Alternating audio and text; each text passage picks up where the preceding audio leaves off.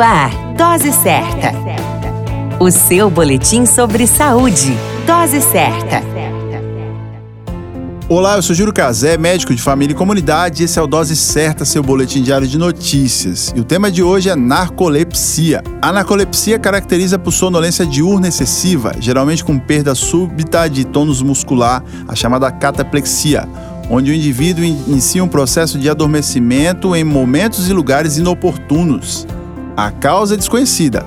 Na Europa, no Japão e nos Estados Unidos, a incidência é de 0,2 até 1 para cada mil.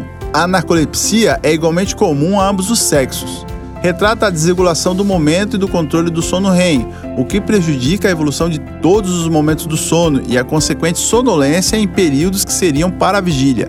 Os principais sintomas que envolvem a narcolepsia são sono diurno excessivo, a cataplexia, que é a perda do tono muscular provocada pelo desejo imperioso de dormir, a paralisia do sono, alucinações envolvidas pelo ato de dormir. O diagnóstico ocorre por meio de avaliação do sono, com um exame chamado polissonografia, que examina o paciente em seu ciclo sono-vigília e outras avaliações que o profissional capacitado para avaliar esse transtorno pode necessitar.